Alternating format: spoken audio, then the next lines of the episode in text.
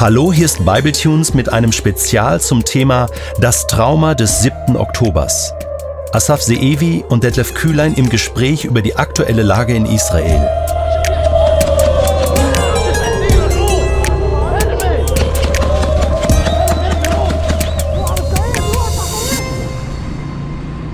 Herzlich willkommen zu unserer Staffel Das Trauma des 7. Oktobers.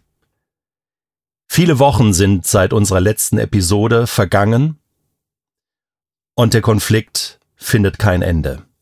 Es bewegt uns alle und insbesondere bewegt es Asaf Seevi und seine Familie.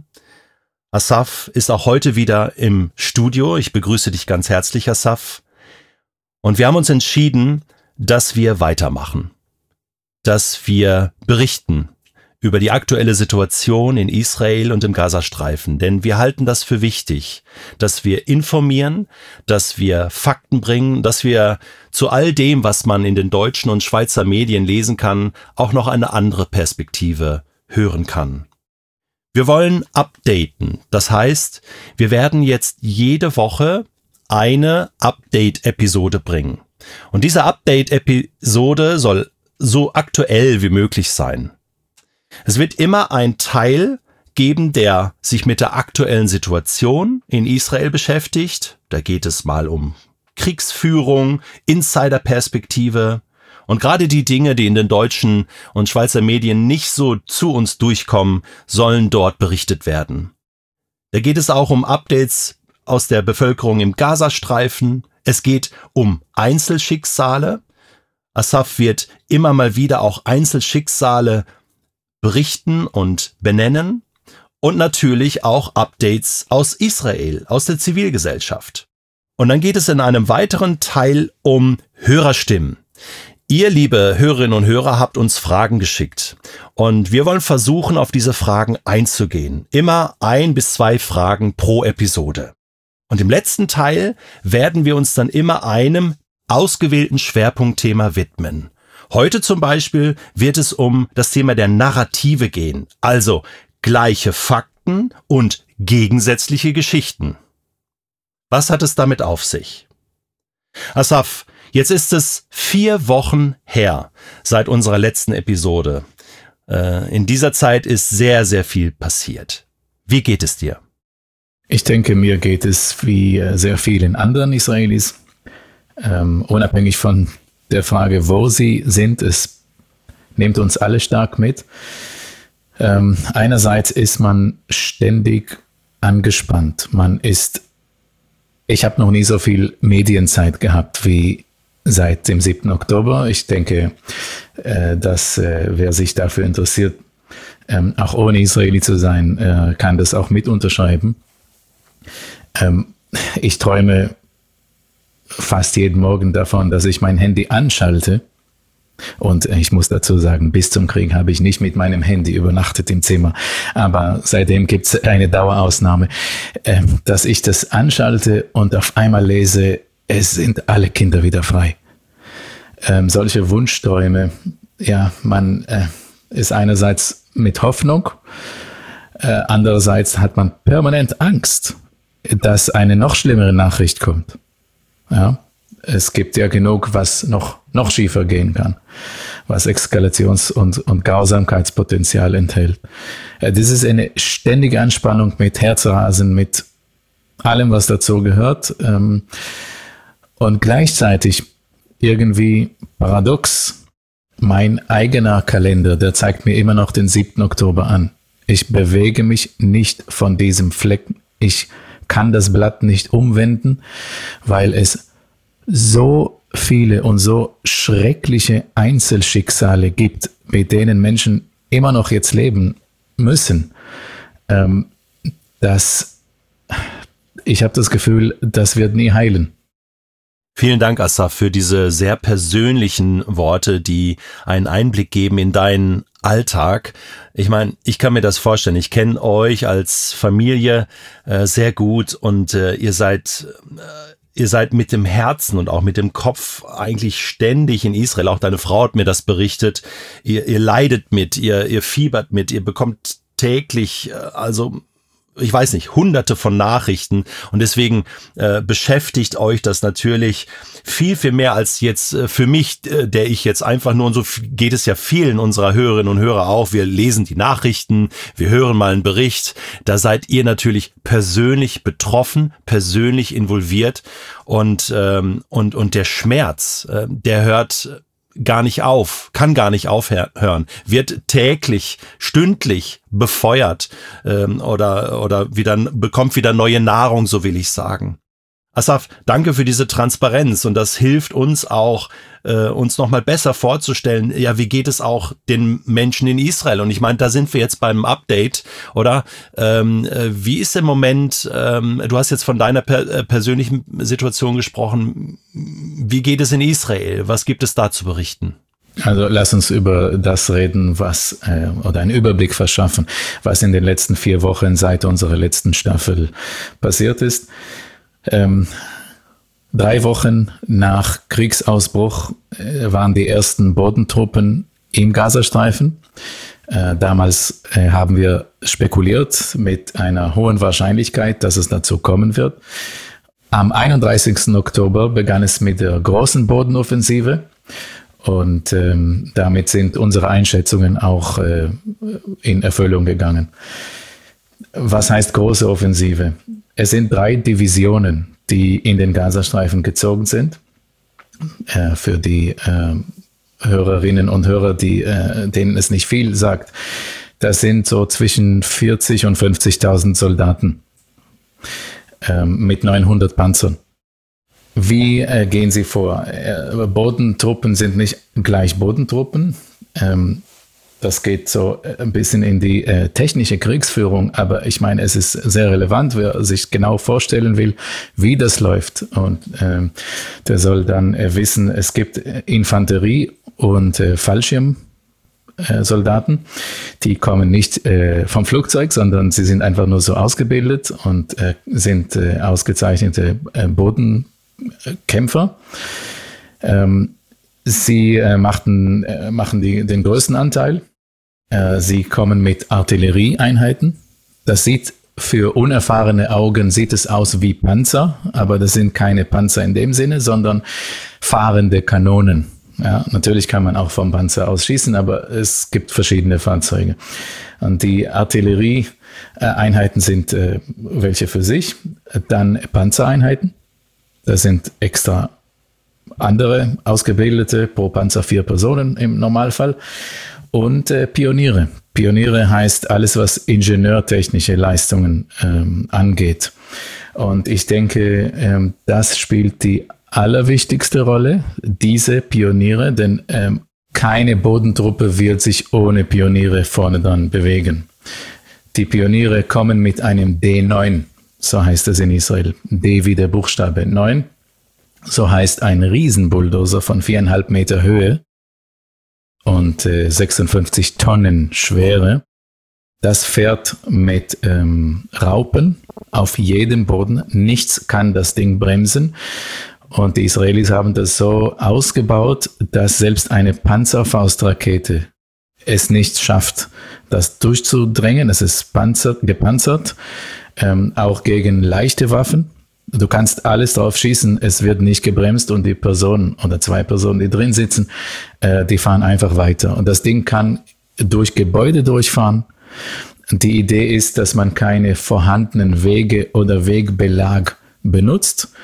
Das ist auch der Grund, warum wir in den Medienberichten aus, Gazastreifen, aus dem Gazastreifen immer sehen, dass sie auf Sandboden fahren. Äh, vorher war das alles asphaltiert. Aber erst geht dieser äh, Bulldozer D9 vorne dran und schaufelt vorne mit einer massiven Schaufel, ähm, die, die ist vielleicht ein halber Meter Stahl, ja, dick. Äh, das nimmt alles raus in einer Tiefe von vielleicht 40, äh, 50 Zentimeter. Und das dient dazu, dass Sprengstoff und Minen, die verlegt wurden, und das wurden ordentlich genug verlegt, dass sie erstmal rauskommen. Und erst wenn sie durch sind, kommen auch andere hinten dran. Ich denke, das ist äh, taktisch gesehen, äh, ist das der Schlüssel für die sehr schnelle das sehr schnelle Vorankommen der Israelis da auf dem Boden. Sie haben von älteren Kriegen gelernt. Ähm, 70, ungefähr 70 Soldaten sind seit Beginn dann im Gazastreifen gefallen. Ähm, es ist ähm, ein Horror, das ist klar, aber es war ein erwarteter Horror. Ähm, man hat eigentlich mit noch mehr Verlust gerechnet. Ähm, es, es, sagt sich leicht, also unsere Nachbarn im Ort, wo unser Haus in Israel steht, die haben ihren 22-jährigen Sohn verloren. Er war im Militär, Reservedienstler und gefallen. Ja, für so eine Familie bricht die Welt einfach, das Leben hört auf. Man, man stirbt ja an dem Moment mit. Aber ähm, wenn du denkst, ja, wir hätten auch 300 haben können, dann ist im Verhältnis 70 eine geringere Zahl. Und das liegt auch daran, dass die Prioritäten sich geändert haben. Früher hat man gesagt, die Zivilbevölkerung, die muss auf jeden Fall mit allen möglichen Mitteln bis zum Schluss geschützt werden, auch wenn das heißt, dass unsere eigenen Soldaten gefährdet werden. Und jetzt ist es umgekehrt. Erst die Sicherheit unserer Soldaten. Man sagt nur im großen Stil, geht weg. Sie kriegen immer noch Anrufe auf Handys und Flyer auf Papier und ähm, SMS. Aber es ist ohne ähm, die Maßnahmen, die es vorher gab. Und wenn sich jemand dafür entscheidet, da zu bleiben, dann wird er umkommen bei äh, Bombardements. Ähm, ich gebe ein konkretes Beispiel. Schießt man aus einem Fenster oder von einem Dach eines Hochhauses auf israelische Einheiten, dann steht das Gebäude innerhalb von fünf bis zehn Minuten nicht mehr. Okay. Egal, ob dort äh, zivile Zivilisten äh, drin wohnen oder sich drin aufhalten. Richtig, richtig. Ähm, das wird. Äh, äh Sie hatten ja mindestens drei Wochen gehabt, bis die ähm, Bodenoffensive begonnen hat, das Gebiet zu räumen. Und das war klar kommuniziert auf allen möglichen Kanälen. Wer da geblieben ist, ähm, hat sich dann dafür entschieden. Ähm, ich will es nicht rechtfertigen oder ähm, äh, loben, aber ich sage, das ist die Situation, so ist dieses Mal der Krieg, der wird anders geführt als vorher. Nicht mit vorsätzlicher Tötung. Also wer da äh, vom Genozid spricht, ähm, der ähm, macht eine entweder aus Unwissen oder eine böse Unterstellung. Ein Genozid wäre so, okay, wir fliegen über ein, äh, eine Zeltstadt und bombardieren alles, dann hast du auf einmal 70.000 Tote. Das wäre schon deutlich näher dran. Mhm. Ähm, äh, das ist sicher nicht der Fall. Aber man nimmt in Kauf, wer da bleibt, ist im Normalfall ein Kämpfer oder welche, die sich dazu entschieden haben. Oder äh, das ist richtig, was du sagst, aber wir lesen auch bei uns in den Nachrichten, dass natürlich Hamas äh, äh, auch Zivilisten festhält, also daran hindert äh, zu gehen. Wie kommt das in den israelischen Nachrichten an? Das gab es punktuell. Es wurde auch darüber berichtet von Soldaten drinnen mit Filmen dazu. Also du siehst wirklich, wie Hamas Scharfschützen auf äh, Zivilisten schießen. Die laufen friedlich mit äh, weißen Fahnen und äh, ab und zu fällt dann eine um und dann fangen sie an zu rennen. Ähm, da hat Israel auch von gelernt und jetzt ist der Evakuierungskorridor, der wird mit israelischen Panzern abgesichert, die eine, mindestens eine Kanone in jede Richtung äh, zielen und äh, das verhindern. Das heißt, Israel schützt die Zivilisten, die fliehen wollen, sogar ähm, beschützt diesen Korridor. Ist ja, das richtig? Das, das kannst du ja auf, auf allen möglichen Aufnahmen sehen. Zahlreiche ja, ganz gibt's. genau. Ja, ja. Machen wir weiter mit dem Update. Laut Militärangaben sind äh, etwas mehr als 20.000 Ziele, einzelne Ziele im Gazastreifen attackiert worden, angegriffen. Ähm, und äh, sie sind eher schneller vorangekommen, als die Pläne es vorgesehen haben. Mhm. Wie wir auch äh, wahrscheinlich alle in Medien gesehen haben, äh, sind äh, etliche Tunnelsysteme schon ähm, in die Luft gejagt. Äh, da wurde ich auch immer wieder gefragt äh, von äh, interessierten im deutschsprachigen Raum, ja, wie gehen Sie vor? Was, was ist, wenn entführte Israelis drinnen sind? Und wie gehen Sie einfach runter in diese Fallen? Und dann kam noch die Diskussion über Krankenhäuser. Ähm, das hat sich ja zugespitzt. Äh, da möchte ich darauf eingehen. Ähm, die Israelis gehen nicht als äh, nicht mit Menschen, die lassen keine Soldaten runter, sondern Kameras, Roboter, besser gesagt. Und äh, weitere Details sind zensiert. Sie wollen nicht, dass sie genau die Systeme ähm, kennen, also dass der Feind äh, das versteht.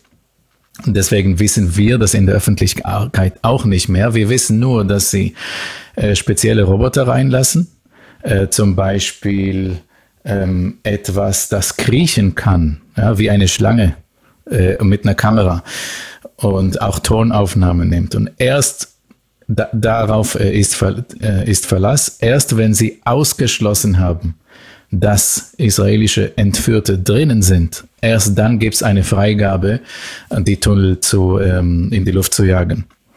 Und auch das mit äh, besonderen Sp Sprengungstechniken. Das äh, sieht ähm, sehr speziell aus. Und dazu gibt es Aufnahmen. Dann das Thema Krankenhäuser. Es war ja klar, wer in Gaza gelebt hat, sagte man Shifa, so heißt das größte Krankenhaus dort, sagte man Shifa, sagte man gleich Hamas. Wenn jemand berichtet hat, ähm, ja, sie kamen zu mir nach Hause und haben mich nach Shifa genommen, dann ist es nicht ah, ein Krankenwagen ist gekommen und hat mich fest, äh, hat mich äh, zum Krankenhaus gefahren, sondern ich wurde von den Geheimdiensten der Hamas-Regierung äh, zu einer Untersuchung oder einem Verhör oder Ermittlung genommen, mit gebundenen Augen. Und es ist klar, ich komme nach Schifa, weil dort sind ihre ähm, ähm, Hauptquartiere nicht nur in dem Krankenhaus, sondern in allen möglichen Infrastrukturen, äh, zivilen Infrastrukturen, vor allem Schulen, Moscheen. Die Moscheen sind inzwischen kein Tabu mehr. Früher hat Israel Angst gehabt, eine Moschee bombardieren wir nicht, weil die muslimische Welt noch böser sein wird. Aber heute ist das, äh, gibt es eine Freigabe für, weil es anders nicht geht. Aber Schulen ist, äh, da muss man vergewissern, dass da keine Schüler sind oder Gaza Zivilisten, die dort äh, Schutz gesucht haben ihre Wohnungen verlassen haben, aber sie haben damit gerechnet, eine Schule wird nicht angegriffen. Das, das macht es schwieriger. Ähm, und äh, vor allem Krankenhäuser. Wir wissen, dass das neue indonesische Krankenhaus, das hat Israel jahrelang begleitet, den Bau äh, mit Informationen und verfolgt. Und man weiß, dass es im Voraus als viel Bunker mit etwas Krankenhaus gebaut wurde. Ja, also es war im Voraus so vorgesehen. Ähm, und jetzt kommen sie, also in, nach Schifa, das, das hat ja Schlagzeilen erzeugt. Israel greift äh, Krankenhäuser an. Ähm, da muss man genauer hinschauen. Äh, sie kamen mit Ärzten, zwar in Uniform, weil es Reservisten sind, aber Ärzteteams mit arabischen Soldaten, zum Dolmetschen für die Kommunikation und mit medizinischer Ausrüstung und Medikamenten inklusive 36 Inkubatoren für Frühchen, ja. für Babys. Ja. Ähm, mhm. Und zwar nach einem Telefonat mit dem Krankenhausleiter und der wurde gefragt, wie viele braucht ihr davon? Und das ist bis heute ohne einen einzigen Schuss geschehen drinnen im Krankenhaus, äh, was ja alles andere als ein Krankenhausangriff ist. Und darunter gibt es sehr wohl Tunnel. Man spricht von weißen und grünen Türen. Eine weiße Tür ist eine normale und eine grüne hat ebenfalls die weiße Farbe, aber grün ist die Farbe des, der Hamas. Mhm. Und ähm, zum Beispiel im Tunnel, an dem sie im Moment arbeiten, ungefähr zehn Meter unter dem Straßenlevel, ähm, da drin ist eine luftdetonationssichere Tür mit einem Schuss, Schussschaden drin. Ähm, und das können Sie nicht einfach ohne weiteres öffnen, weil äh, die davon ausgehen, dass das mit Sprengstoff verlegt ist, wie eine Falle. Und wenn das explodiert, wenn Sie das öffnen oder anschießen, dann bricht es drüber, vielleicht im Krankenhaus äh, zusammen. Und da, da musst du vergewissern, dass kein Mensch mehr im Krankenhaus umkreis ist. Ähm, da geht die Arbeit sehr langsam voran. Also das kam sogar, das, was du jetzt berichtet hast über das Vorgehen des israelischen Militärs äh, in diesem Krankenhaus, das kam sogar in den deutschen Medien äh, so rüber.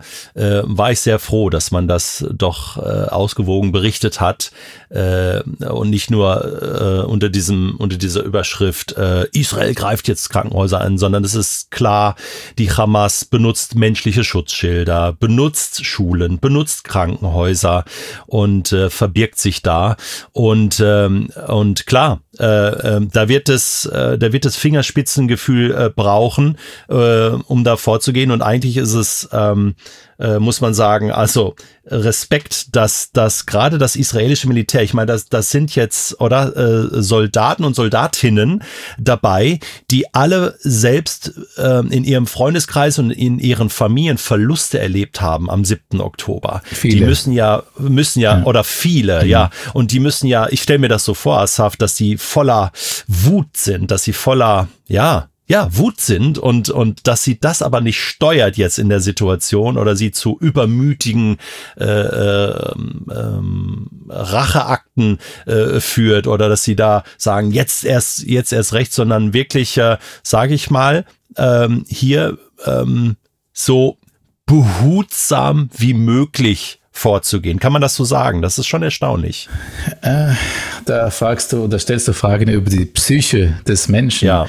Ähm, ja. Ich weiß nicht, ob ein Mensch überhaupt dazu in der Lage ist, in so einer Situation kein Rachegefühl zu empfinden. Ja, ich glaube, dass sie das empfinden. Das denke ich schon. Ich, ich denke, das wäre alles andere. Alles andere wäre unnatürlich. Absolut. Aber sie sind nicht da alleine auf eigene Faust drinnen, sondern sie mhm. führen äh, Missionen aus, die in Form von Befehlen kommen und darüber entscheiden äh, Teams mit kaltem Kopf äh, kriegsrelevante Handlungen, die uns voranbringen. Aber es gibt schon persönliche Momente. Ähm, Ophir Liebstein war der ähm, äh, Bürgermeister vom Regionalrat äh, äh da rund um den Gazastreifen. Und der ist ähm, äh, ganz am Anfang schon am 7. Oktober ähm, äh, in einem Schusswechsel. Der hat draußen gehört Schüsse. Sofort ist er mit der Waffe rausgegangen, um seine Leute zu verteidigen, weil er in der in Bereitschaftstrupp gewesen ist und äh, ist im Schusswechsel dann äh, umgekommen. Ähm, sein Neffe ist Reservist im Gazastreifen und hat dann eine Rede vor laufenden Handykameras gehalten. Ähm, er hat die Detonation eines Tunnelsystems seinem Onkel gewidmet, hm. aber er hat gesagt, ähm, Ophir war das und das und es ist das und das mit ihm passiert, aber ich widme ihm die Detonation, aber ich mache es nicht als Rache, hm. weil nichts ihn und die Ermordeten zurückbringen wird, ich mache es damit, dass nie wieder passiert. Vielen Dank, Assa, für diese Einzelbeispiele. Ähm, gibt es noch weitere Updates, über die du sprechen möchtest? Ja, gerne. Seit Kriegsbeginn wurden in etwa 10.000 Raketen vom Gazastreifen abgefeuert. Ein nicht so kleiner Teil von ihnen landete im Gazastreifen. Und wenn wir auf die Gesamtrechnung schauen, äh, die Einschätzungen reden von 16.000 Raketen in den Händen der Hamas und der Organisationen. Ähm, einiges ist auch durch Israelis äh, neutralisiert worden, gefangen, ähm, nicht wenig. So kann man davon ausgehen, dass ein Drittel der Raketen, des Raketenarsenal äh, noch da ist. Mhm. Aber der Gazastreifen ist nicht die einzige Front. Ähm, es gibt noch zwei andere oder drei andere. In äh, Judäa und Samarien, Westjordanland, Westbank, alles das gleiche, sind inzwischen äh, schon 2200 Menschen festgenommen worden. Äh, nicht nach Lust und Laune, sondern mit klaren Listen in Razzien, meistens nachts, aber manchmal auch in Auseinandersetzungen, in spontanen Auseinandersetzungen, nachdem sie zum Beispiel Steine werfen oder ähnliches. Ähm, 2200 von ihnen sind etwas mehr als 1000 Gesuchte der Hamas. Und das könnte erklären, warum es im Vergleich zum Potenzial ist es dort relativ ruhig. Die Anzahl der verhinderten Anschläge ist laut Geheimdienst deutlich kleiner geworden. Ja, weil die sich mit Terrorist, Terrorismus beschäftigen, also Terroristen oder potenzielle Terroristen auf dem Weg zum Anschlag, äh, die sind dann äh, oder viele von ihnen festgenommen und das läuft weiter. Mhm. Im Norden, ähm, die Hisbollah, da wird ja hauptsächlich darüber spekuliert, ähm, was entscheidet sich dann die Hisbollah oder besser gesagt ihr Chef Hassan Nasrallah ähm, und ich denke, ich zitiere mal eine ähm, libanesische Journalistin, die vor drei, vier Tagen einen Artikel veröffentlichte. Ähm, der Titel hieß, Nasrallah muss bis eine Million zählen, ob er zum Krieg, in den Krieg will oder nicht. Ähm, also es ist eine harte Entscheidung auch für ihn. Mhm. Und letzten ja. Endes weiß er selbst wahrscheinlich noch nicht so, was er will. Ähm, der Preis wird ja verheerend sein. Ähm, ja. Aber die Realität ist, dass täglich vom Libanon auf israelisches Territorium geschossen wird, zwischen 5 und 25 Mal am Tag. Meistens sind es Panzerfäuste, aber manchmal auch Raketen, manchmal auch schwere Raketen mit äh, äh, über 900 Kilo Sprengstoff pro Rakete. Das mhm. äh, lässt dann ganze Gebäude zusammenbrechen. Ähm, es ist nicht nur auf Militärstellungen, hauptsächlich schon, aber auch auf zivile Fahrzeuge und auf private Häuser. Aber es ist fast niemand umgekommen auf israelischer Seite, weil eben der Norden evakuiert ist. Zusammengezählt, Norden und Süden bis sieben Kilometer von den jeweiligen Grenzzäunen sind 140.000 Israelis evakuiert worden und die hausen dann in äh, Hotels und der Staat übernimmt die Kosten. Äh, das muss man sagen, hat Zeit gedauert, aber jetzt läuft es gut. Äh, wer auch kein Hotel will, sondern eine private Regelung, der kriegt das Geld dafür und zwar großzügig. Nach meiner Rechnung bekommt eine vierköpfige Familie ähm, umgerechnet bis 4.500 Euro im Monat und damit kann man schon existieren. Ähm, es gibt aber viele, die in Orten wohnen, die etwas mehr als sieben Kilometer sind, zum Beispiel sieben Kilometer und 800 Meter. Die Frage ist ja, was ist mit denen? Und die sind ja vor einem großen Problem gestellt und die meisten von ihnen haben sehr wohl ihre Dörfer nach eigenem Bauchgefühl verlassen mhm. und äh, teilweise auch Städte. Der Unterschied ist, sie müssen ihren Hotelaufenthalt selber finanzieren. Und das ist, so. das ist, ja, weil irgendwo muss ja die mhm. Linie verlaufen. Und das mhm. ist sehr viel Geld und viele, vielen geht's dann Wahnsinn. aus. Vielen Dank, Assaf, für äh, diesen Überblick. Und wir spüren, dass Israel, so wie du es ja auch in den vorangegangenen Episoden schon gesagt hast, an verschiedenen Fronten kämpfen muss. Also nicht nur im Süden, sondern auch im Norden, in der Westbank. Äh, ähm, äh, gibt es noch weitere Fronten? Was ist mit den arabischen Israelis? Ja, dort ist es ähm, bis jetzt insgesamt ruhig bis sehr ruhig. Äh, wir können vielleicht, äh, weil ich weiß, dass es eine höhere Frage dazu gab, können wir äh, ein bisschen genauer darauf eingehen später. Aber jetzt kann ich nur sagen, ähm, die Angst der Juden war groß und jeder Ort, vor allem in der Nähe zu arabischen Orten, und das sind die meisten, die haben aufgeschrien, ähm, wir brauchen ganz schnell Bereitschaftstruppen. Wir haben ja in einer Episode darüber gesprochen. Mhm. Und in der Tat hat die Polizei rund 500 neue Bereitschaftstruppen inzwischen äh, errichtet und mit ähm, äh, polizeilichen Waffen, also langen Gewehren, Schutzwesten und Helmen.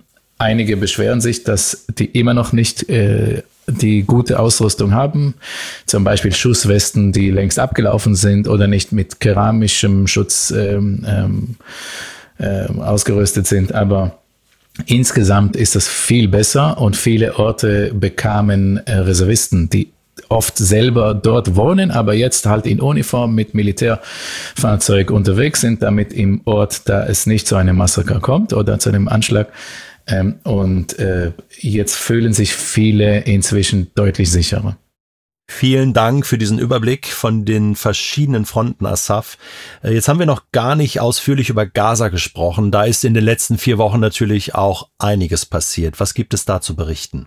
Ja, ähm, erstmal war es langsam und dann äh, wie so ein Haares im Damm äh, kam immer mehr und auf einmal ein großer Strom von äh, Gaza-Bewohnern, die auf Israels ähm, Aufforderung, den Norden des Gazastreifens zu äh, verlassen, reagiert haben. Die Bilder, denke ich, haben alle erreicht. Ähm, wir reden insgesamt vom Gazastreifen, da leben 2,2 äh, Millionen Menschen. Ähm, nach Einschätzungen sind es jetzt 1,6 Millionen die ähm, nicht in ihren Häusern sind. Also schon der Großteil vom Gazastreifen. Ähm, das ist der Großteil, weil es auch die Stadt Gaza enthält und dort, das ist halt die größte Stadt. Dort leben die meisten oder lebten die meisten. Sie sind dann im Südwesten in einem Gebiet, das heißt Moassi, ähm, was Israel zugewiesen hat. Das sind so Sanddünen überwiegend ähm, mit einer dünnen Bebauung und dort sollte es eine kampfsichere Zone sein. Der Gazastreifen, falls es jemandem vor äh, also gleich nach dem 7. Oktober nicht klar war. Äh, mir war es klar und wir haben im Podcast darüber gesprochen. Gaza wird nach dem 7. Oktober kein Lebensraum mehr sein. Gaza ist eine Kampfzone, in dem ein Mensch, der äh, leben möchte, nicht bleiben kann oder soll.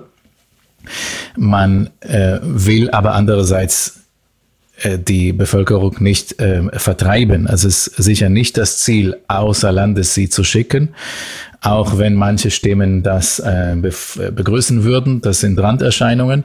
Am Ende ist es nicht realistisch und es bringt nichts. Ähm, man spielt aber sozusagen oder man, man spielt diesen böses Wort in dem Zusammenhang. Man bewegt sie immer dann äh, wie so auf dem Schachbrett äh, äh, zu einem Gebiet, in dem ihre Sicherheit gewährleistet ist.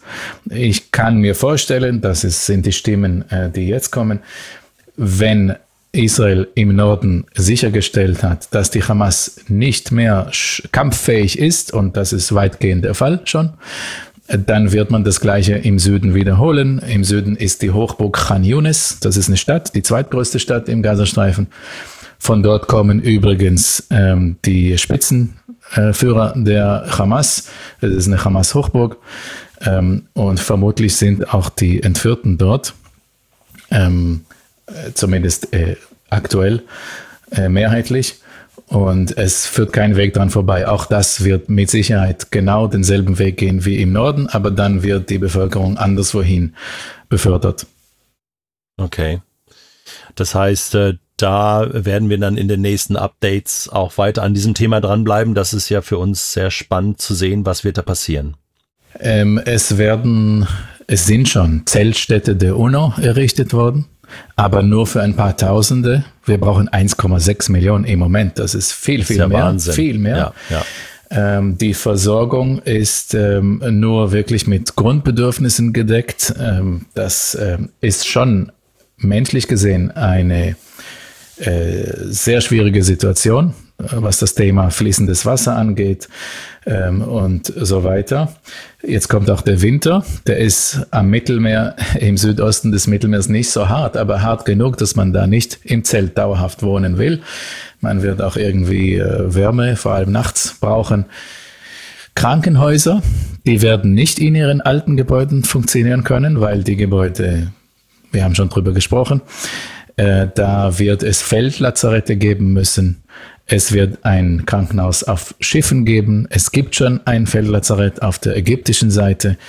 Und äh, das Schicksal von zwei, etwas mehr als zwei Millionen Menschen, das, das bleibt dauerhaft ähm, eine große Herausforderung. Man ja. spricht offiziell von äh, 13.000 Kriegsopfern auf der äh, Seite der Bevölkerung in Gaza.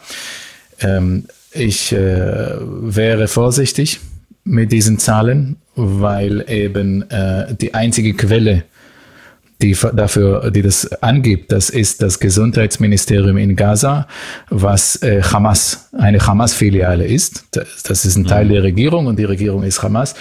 Von daher äh, wissen wir auch aus der Vergangenheit, dass sie äh, mit den Zahlen deutlich ähm, in ihrem Interesse äh, übertreiben. Es gibt sehr wohl Excel-Tabellen mit Identnummern von den Personen, aber in vergangenen Kriegen haben wir Personen gefunden, die auch noch früher gestorben sind. Ähm, das heißt, ah. äh, die Toten werden recycelt und äh, sie machen absolut keine Trennung zwischen Kämpfern und Zivilisten. Das heißt, mhm. schon alleine die 15 oder 1600 Angreifer, Terroristen, die in Israel niedergeschossen wurden am 7. Oktober und in den wenigen Tagen danach, die sind in der Liste drin. Und wenn ein Tunnel zusammenbricht, weil Israel es detoniert und da drin sind mehrere hundert Kämpfer, dann sind sie auch in der Liste drinnen. Von daher, äh, Israel, Israel macht, machte bis heute gar keine Angaben über die Anzahl, weil sie einfach nicht wissen, wie viele. Einschätzungen gibt es zu mehreren tausend Hamas-Kämpfern. Und zur Zivilbevölkerung gibt es keine Einschätzungen. Das heißt, wir können davon ausgehen, dass wenn die Zahl 1300 stimmt, äh, dass dann mehrere tausend von ihnen Hamas-Kämpfer sind. Und das ist, denke ich, sehr begrüßenswert. Äh, 13.000 meinst du, ja. Entschuldigung, genau. was habe ich gesagt? 1300. 13.000. Ja. Ja, aber das, äh, das hilft sehr äh, zur Einschätzung Asaf und äh, äh, das ist in den deutschen Medien zumindestens fair äh, dargestellt, dass äh, Zahlen und Berichte von den Kriegsparteien immer mit Vorsicht zu genießen sind. Man weiß nicht genau, man kann es nicht verifizieren ähm, und das, was du äh, beschreibst, äh, äh, spricht eigentlich dafür, dass man mit diesen Zahlen vorsichtig umgeht. Äh, wenn ich so meine Liste durchgehe, Asaf, ähm, glaube ich, war es das zum Thema Update für diese Woche. Und das war sehr hilfreich. Es war sehr viel für heute. Aber wir werden das jetzt wöchentlich machen. Das heißt, in einer Woche werden wir wieder ein Update haben und äh, aktualisieren sozusagen aus den verschiedenen Bereichen. Ähm, es gibt noch ein Stichpunkt, du hast es schon angesprochen. Ähm, wie geht es der israelischen Zivilgesellschaft? Und dahingehend haben wir auch eine Frage einer Hörerin, äh, die sich danach erkundigt. Äh, so, äh, wie geht es denn verschiedenen Bevölkerungsgruppen in Israel. Israel ist ja nicht einfach äh, äh, ähm, äh, homogen, äh, kann man sagen, es ist eine sehr heterogene Gesellschaft. Da gibt es ähm, arabische Israelis, da gibt es äh, äh, jüdische Israelis, da gibt es dann die Orthodoxen, die Ultraorthodoxen und, äh, äh, und du kannst uns das besser jetzt schildern. Die Frage der Hörerin ähm, war, also wie geht es denen? Also äh, diesen unterschiedlichen Bevölkerungsgruppen, ist das äh, gleich, ist es unterschiedlich? Du hast schon ein bisschen berichtet von den Ängsten äh, in einigen äh, Bevölkerungsgruppen Bevölkerungsschichten. Äh, was gibt es dort äh, zu berichten? Ähm, äh, wie, wie reagieren Menschen jetzt auf diese Krisensituation? Ja, einige sprechen über das Paradox, dass der 7. Oktober und die, dieser Krieg unsere schwerste Zeit ist. Überhaupt. Zumindest seit der Staatsgründung. Aber gleichzeitig ist es auch unsere schönste Stunde. Denn diese Klüfte, die es davor gab, die sind ähm, zumindest für die Zeit auf einmal verwischt. Ähm, es ist sowas von klar geworden vor Augen, dass wir eine Schicksalsgemeinschaft sind, dass wir alle im selben Boot sitzen, ob wir es wollen oder nicht. Dass die Terroristen nicht vorher gefragt haben, Entschuldigung, bist du Friedensaktivist oder eher für die Justizreform, äh, sondern jeden ermordet haben. Und wir haften dadurch füreinander, egal wer dir gegenübersteht. Die Unterschiede zwischen, zwischen religiös und säkular sind viel, viel kleiner geworden. Zwischen Arabern und Israel spricht man über die Schicksalsgemeinschaft. Sie haben auch Ermordete, sie haben Entführte, äh, gar nicht so wenige. Das heißt, ähm, es ist identitätsstiftend. Äh, der Frei Willigkeitsgeist, ja, das Volontärgeist, äh, helfen. Ähm, ich habe es noch nie so erlebt. Keiner von uns hat es so gesehen. Und ich möchte, möchte äh, bei jeder Episode ein Beispiel geben. Äh, heute kann ich über den äh, Gemüsemarkt erzählen, die Acker, die am Gazastreifen liegen, die können nicht normal bearbeitet werden. Es ist Militärsperrzone, noch zu gefährlich, da ist Militär. Da könnte es auch eskalieren. Von daher ähm, können die Bauern auch nicht dauerhaft zurück. Sie können tagsüber abgesprochen mit der Armee, äh, sie kommen mit einer eigenen Armee von freiwilligen Erntehelfern, Studenten und so weiter. Es gibt auch Banken, die das finanzieren. Ja, die Uni, das Semester ist noch nicht eröffnet worden, sind viel, zu viele Studenten im Reservedienst. Das heißt, äh, die können dann bezahlt werden von Spendern über eine Bank, die das äh, eingerichtet hat und gehen als Erntehelfer ähm, mit symbolischer Zahlung, ja, aber manche auch mit mehr. Ähm, die ernten und weil keiner das dort kaufen kann, macht man in Tel Aviv den Markt und Leute gehen extra dahin in die Stadt und kaufen die Produkte so. vom Gazastreifen. Vor allem das Tomaten, ja äh, Paprika, ah. ja, ja, was, was im Moment so dran ist. Super Idee. Äh, das fällt mir gerade ein, stimmt das, Asaf, dass äh, es wird von ultraorthodoxen Juden berichtet, die ja eigentlich Pazifisten sind und, äh, und, und also nicht hinter dem israelischen Militär stehen, sich freiwillig melden zum Militärdienst? Ist da was dran? In der Tat, in den wenigen Tagen nach dem 7. Oktober, als das Ausmaß des Massakers und der Bedrohungslage äh, versickert ist, ähm, kamen äh, nicht weniger als 2000 freiwillige Orthodoxe. Wow. Ähm, äh, ich habe auch noch äh, doppelt so große Einschätzungen gehört von Orthodoxen, die sagen, ja, unser Antrag, unser E-Mail ist gar nicht beantwortet worden.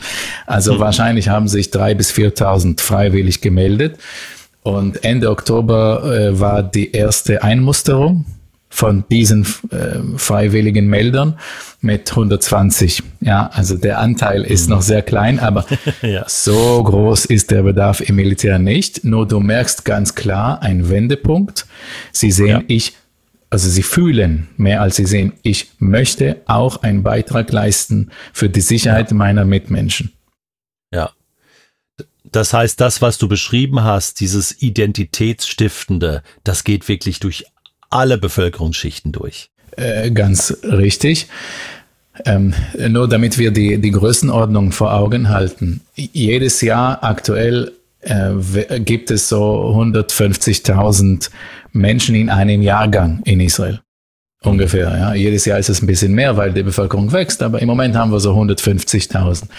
Mhm. Knapp die Hälfte von ihnen werden eingemustert. Knapp die Hälfte. Und also äh, das letzte Mal waren das 46 Prozent. Und 7 Prozent bis 8 Prozent machen ähm, Sozialdienst. Mhm. Ähm, und der Rest, auch knapp die Hälfte, machen gar nichts. Und dazu mhm. gehören auch die Orthodoxen ähm, ja. oder die meisten von ihnen. Ähm, und diese Tendenz, ähm, ich denke, es kommt eine innere Änderung, äh, freiwillig wenn mhm. vor allem die Orthodoxen auch verstehen, das Militär und die allgemeine Gesellschaft möchte mich nicht zwangsändern, meine Identität als Orthodoxer. Wenn sie sich nicht bedroht fühlen, dann wird es viel mehr als äh, 3000 bis 4000 Freiwillige geben. Bei den israelischen Arabern ist, äh, muss man etwas differenzierter hinschauen. Äh, ich schätze, dass es für einen Großteil von ihnen auch genauso identitätsstiftend ist, ihre israelische Komponente wird stärker in ihrer Identität, aber es ist nicht bei allen der Fall. Insgesamt gab es 60 äh, bis 70 Verhaftungen bei ähm, Unterstützungsbekundungen äh, mit äh, Solidarität an die Hamas und den islamischen palästinensischen Dschihad. Ähm, das ist nicht viel für zwei Millionen Menschen. Mhm. 60, ja. ja, es ist wirklich nicht viel und manchmal. Da, da haben wir in Deutschland mehr. ja, eindeutig.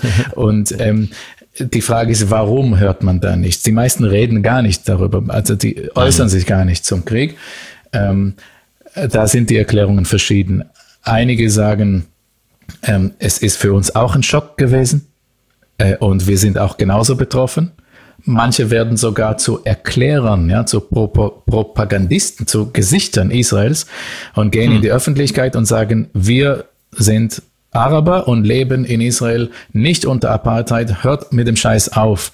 Da gibt es ja, ein paar laute Stimmen. Ja, ja, habe ich auch schon einiges gesehen, ja. Äh, auch Nachrichtensprecherin arabischen Ursprungs und da, da, merkt man schon, da hört man schon.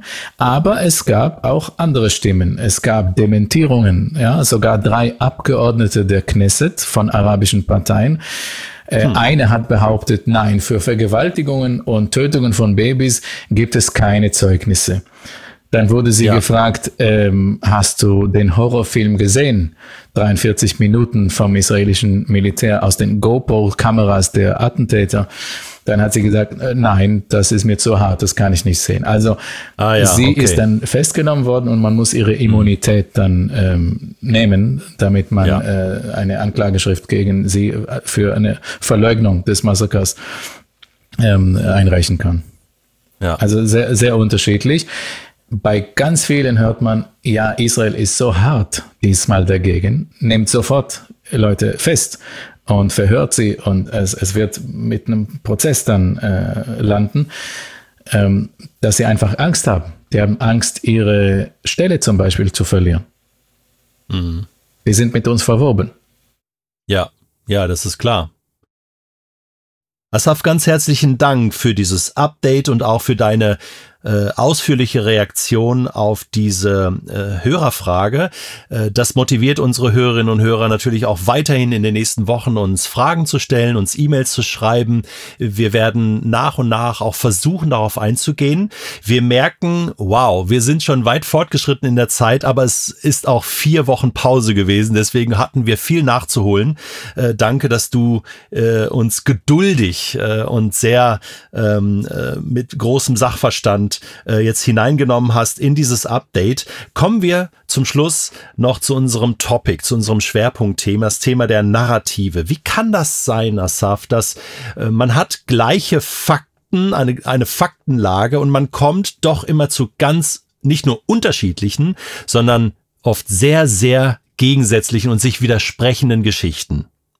Genau, das liegt an der Perspektive und anhand des äh, Israel-Konfliktes äh, denke ich, kann man es äh,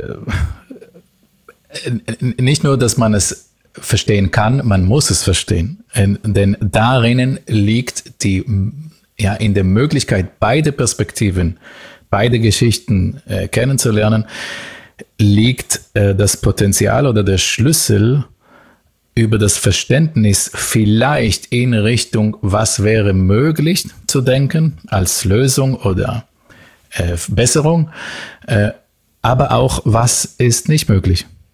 Das können wir in kompakter Form hier machen. Lass uns auf die Geschichte des Nahostkonfliktes schauen und mhm. äh, aus beiden Perspektiven erzählen. Ich fange mit der mhm. palästinensischen Perspektive an. In der palästinensischen Vorstellung lebte eine kleine jüdische Minderheit unter muslimischer Herrschaft im Osmanischen Reich seit je und eh. Für sie fängt die Geschichte dann an.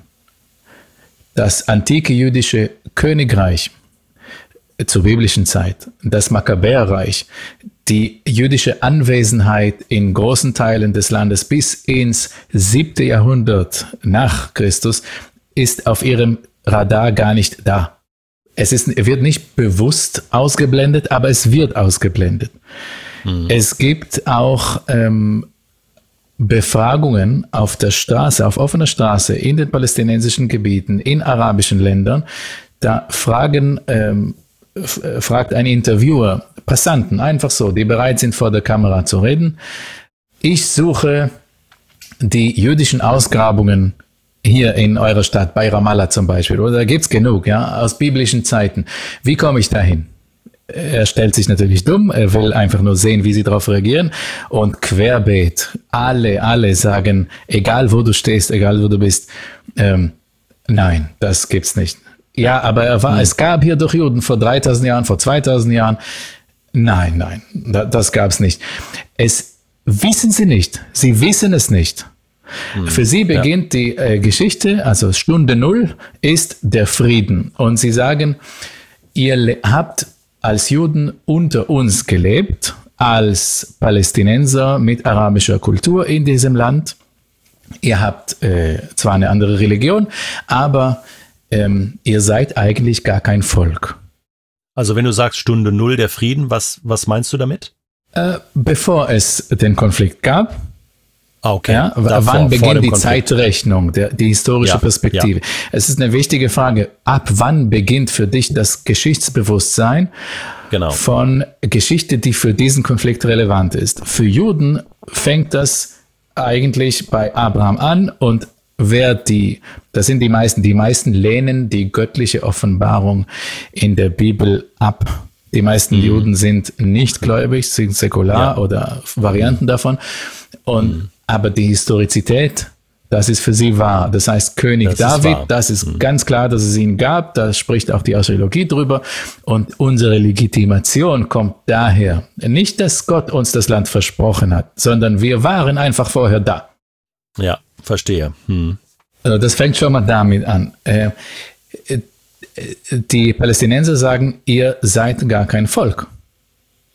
Ihr seid eine andere Religion und ein Migrant aus Polen, ein Jude aus Polen, der in den 20ern ins Land gekommen ist oder in den 50er, der hat null gemeinsam mit einem jemenitischen Juden. Hm. Äh, daher seid ihr gar kein Volk, ihr seid höchstens eine Glaubensgemeinschaft.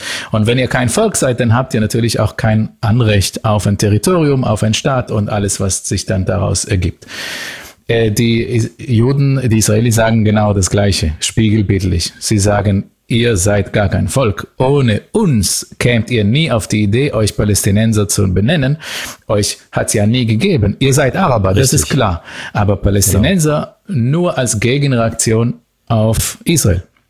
Äh, Was ja auch richtig ist. Du kannst ja keinen einzigen palästinensischen äh, Schriftsteller oder äh, prominenten äh, Menschen aus den 20ern aus den, und, und, und früher benennen, weil keiner sich so definierte. Das ist aber ein Volk geworden. Ja? Richtig, Ähm, ja. Für wann beginnt dann der Konflikt? Für äh, die arabische, palästinensische Perspektive auf einmal, äh, es begann die äh, in den 20ern, die, sie nennen das die zionistische Invasion, als gemeinsames Projekt äh, mit den Händen von europäischen Großmächten, die ihren Schutzschirm dafür gegeben haben, an erster Stelle die Briten, aber nicht nur. Und als Komplizen habt ihr alles getan, damit ihr uns rauswirft. Und 1948 hat es funktioniert, da habt ihr uns rausgeworfen. Und das ist das größte Unrecht. Und daher kommt, der Konflikt ist nur dann lösbar, wenn das Unrecht wieder repariert wird. Das heißt, 48 hat es nicht geben dürfen. Israel darf nicht existieren. Und wenn du auf palästinensischer Fra Straße stehst und fragst, ja, und wenn ihr ganz Palästina, also alles zwischen dem Jordan und Mittelmeer, Israel, wenn ihr das habt und es ist frei und es gibt Israel nicht mehr, was passiert mit den Juden? Dann sagen sie alle, bis auf kleinste Ausnahmen, die müssen dahin zurück, wo sie herkommen, sind ja eh kein Volk. Und dann fragst du ja, was passiert aber, wenn einer ähm, aus dem Irak stammt, ja, seine Großeltern kamen aus dem Irak, weil sie dort massakriert wurden in den 40ern, das ist wahr. Ähm, das, das geht doch gar nicht. Physisch, der, der wird ja sterben, wenn er in den Irak gehen als Israel geht, als Israeli. Dann sagen sie, ja, das ist nicht unser Problem. Also sie dürfen einfach hier nicht bleiben. Äh, ins Meer getrieben werden und diese alten Parolen sind dann in der Tat mit Überlegungen, ja, die müssen einfach weg, die können nicht bleiben. Ganz wenige sagen, na gut, vielleicht diejenigen, die selber vor 48 im Land geboren wurden, vielleicht können sie bleiben, aber unter palästinensischem islamischem Recht. Das äh, hat mit der äh, Theologie zu tun. Wir werden bei einer Episode gerne darüber reden, was lässt die islamische Theologie zu in Bezug auf nicht-muslimische Herrschaft. Aber das ist ein Thema für sich. Jetzt schauen Ja. wir auf der, aus der israelischen Perspektive. Die Israelis fangen mit König David an und sagen, wir hatten ein vereintes Reich hier ganz lange her. Überall, wo man in die Tiefe geht, gräbt man das aus. Wir waren vor euch da, bevor man euch erfunden hat. Jahrhunderte, Jahrtausende, bevor es den Islam gab. Und dreimal in der Geschichte hat es ein unabhängiges Land hier gegeben. mit einer Hauptstadt in Jerusalem. Alle dreimal waren, war es nur unter jüdischer Herrschaft. Das ist, es war, es ist Geschichte. Sie würden sagen, unter arabischer Herrschaft war die Hauptstadt immer anderswo und das Land war nur eine uninteressante oder wenig interessante Provinz in einem größeren Reich. Die äh, Stunde Null sozusagen, der, äh, also der Startschuss des Konfliktes für Juden ist 1920. Und sie sagen, es gab Massaker 1920 und 1921 und 1929 und 1936 bis 39 mit derselben Brutalität und Gewalt, mit ähm, Zerfetzen von Menschen, mit Brandstiftungen, mit Vergewaltigung immer begleitet. Einmal nicht, aber ansonsten an allen anderen Fällen schon. Mit ähm, äh, Raub und äh, einer, einer Grausamkeit, die man sich nicht vorstellen kann, so wie am 7. Oktober, das hat es immer wieder gegeben, bevor es Israel gab und die Befreiungsbewegung Palästinas, die PLO, die ist 1964 gegründet worden. Was wolltet ihr damit befreien? Da hatten wir ja das Westjordanland und Gaza noch gar nicht besetzt. Das ist erst drei Jahre später gekommen. Als der Konflikt mit seiner brutalen Gewalt begonnen hat, da gab es kein Militär für Juden und keine Siedlungen und kein Staat und keine Polizei. Ähm, ihr wart die Stärkeren und dennoch habt ihr mit brutaler Gewalt versucht, eure Interessen durchzusetzen. Ähm, und weißt du was? Beide, beide haben irgendwie recht. Beide haben recht mit dem Rückblick auf die Vergangenheit. Die Frage ist, welche ähm, äh, Elemente akzeptierst du und siehst du ein mhm. von der Gegenseite und was blendest du aus? Beide Seiten schieben sich die Verantwortung für den Konflikt zu. Aus der israelischen Perspektive lautet es ja, ihr, vor allem eure Führung, hat sich immer wieder für brutale, mörderische Gewalt entschieden. Hättet ihr das nicht gemacht, dann wären wir ein Staat ohne Armee wahrscheinlich. Wir hätten uns gar nicht rüsten müssen. Am Anfang waren Juden äh, ohne Armee, ohne Selbstverteidigung sogar. Aus der palästinensischen Perspektive lautet es, wir lebten hier friedlich, jeder unter seinem Feigen, Feigenbaum und Weinrebe, und ihr habt geplant, das Land zu stehlen. Unsere Gewalt war nichts anderes als Notwehr gegen die Landnahme. Wir mussten uns gegen dieses Vor Vorsehen, gegen euer Projekt verteidigen und es ging auch nur mit Gewalt. Ihr versteht eher nur Gewalt. Sonst wären wir friedlich und hätten auch gar keine Waffen. Zu 48 sagen die Palästinenser, ja, hier seht ihr, das ist der Beweis dafür, dass ihr uns von Anfang an rausschmeißen wolltet mit Gewalt. Die Israelis sagen, nein, es war nie vorgesehen. Ihr habt mit einem Krieg begonnen ihr habt verloren.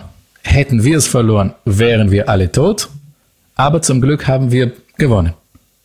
Man kann auch verlieren. Akzeptiert es mal. Also so wie du es beschrieben hast, Asaf, äh, ähm, steht dann ja wie so oft Aussage gegen Aussage. Genau. Vielen Dank, Asaf. Das war in vier Minuten der Nahostkonflikt oder die Wurzel des Nahostkonfliktes noch einmal kompakt dargestellt. Tatsächlich gingen einige Fragen, die Menschen aus meinem Umfeld hatten, auch in diese Richtung. Also wie ist das jetzt? Denn man hört beide Narrative sozusagen auch in den in den Medien, ja, äh, äh Darstellung, Gegendarstellung und oft ist es so diese palästinensische Version, die äh, stärker, äh, äh, die stärker äh, durchkommt, die stärker auch beschrieben wird, äh, die vor allen Dingen auf den pro-palästinensischen äh, Demonstrationen, wenn ich jetzt mal von Deutschland ausgehe, auch auch natürlich präsentiert wird. Ähm, und es ist wichtig und ich glaube, da hilft jetzt dein Beitrag enorm, äh, beide Seiten zu sehen, ja, und, und, äh, und es richtig einzuschätzen. Wenn ich so in die Medienlandschaft schaue, äh, merke ich doch die Tendenz zu einer äh, Einseitigkeit, was die, was das palästinensische Narrativ angeht. Ja, das, was du jetzt beschrieben hast. Äh, ja, wir sind die, die vertrieben werden und einfach so diese, diese, diese kurze Geschichte und da werden Begriffe durcheinander geworfen auch ähm, und ähm, man weiß oft gar nicht, ähm, wo befindet man sich hier äh, in der Geschichte. Und interessant ist, dass gerade ähm, die NZZ in Zürich immer wieder äh, interessante äh, Artikel bringt, die das Ganze ergänzen oder auch mal eine Gegendarstellung bringen. Äh, zum Beispiel hier vor zwei Wochen, glaube ich, war es, äh, von Simon Sebak Montefiore, äh, ist ein amerikanischer Journalist, äh, der äh, geschrieben hat über das Narrativ der Dekolonialisierung. Äh, und das ist ein Riesenartikel, den ich übrigens sehr empfehle, wo genau das, was du hier beschrieben hast, dargestellt wird, wo er sagt, Moment, das wird behauptet, behauptet, aber das ist gar nicht so. Die geschichtlichen Fakten sind anders. Auch das Thema Genozid, worüber du gesprochen hast, wird dann nochmal aufgegriffen oder was ist überhaupt Koloni Kolonialisierung? Kann man überhaupt davon sprechen? Und das wird, da wird aufgeklärt. Und äh, ich danke dir, dass wir ähm, auch in unseren Episoden äh, immer wieder einen Beitrag dazu leisten, äh, aufzuklären, eine Faktenlage zu schaffen und zumindestens, dass Hörerinnen und Hörer sich gewahr werden über die eigene Perspektive, die sie haben auf den Nahostkonflikt. Asaf, wir kommen jetzt langsam aber sicher zum Ende unserer heutigen Episode. Sie ist sehr, sehr lang gegangen, aber du hast mir im Vorfeld gesagt, dass du immer auch noch von einem Einzelschicksal berichten möchtest. Ich glaube, das ist für uns hilfreich, wenn äh, diese ganze Geschichte, diese ganze Konflikt, dieser Krieg, ähm, wenn es eine persönliche Note bekommt, äh, wenn es ein Gesicht bekommt, eine Geschichte, wo wir eintauchen ähm, in in etwas, was, was Menschen dort erleben. Von welchem Einzelschicksal möchtest du uns heute berichten? Ja, schon die Auswahl fällt mir unheimlich schwer zwischen so vielen Geschichten. Heute möchte ich über die Familie Idan sprechen aus Kfar Aza, aus dem Kibbutz. Roi, der 44-jährige Familienvater, ähm, hört mit seiner Familie am schwarzen Sabbat ähm, draußen neben dem Alarm merkwürdige Geräusche. Er ist ähm, ähm, Medienfotograf, ein Bekannter in Israel. Er nimmt seine Kamera schnell ähm, und fotografiert einen Film, also nimmt auf Video.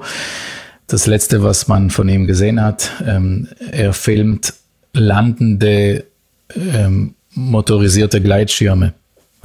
Und wir wissen im Nachhinein, was es war, ja, Hamas-Terroristen. Er schafft es nicht, ähm, so schnell ähm, nach, äh, ja, ins Haus zu gehen.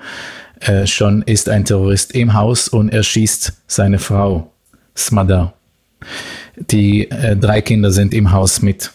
Das ist Michael, neun, Amalia, sechs und Abigail, drei.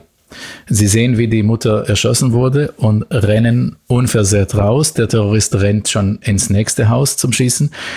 Die Kinder rennen zum Vater. Ähm, Abigail ist auf seinen Arm, die kleine Dreijährige. Und es kommt ein anderer Terrorist und schießt auf ihn. Die zwei Kinder rennen ins Haus, die zwei Großen.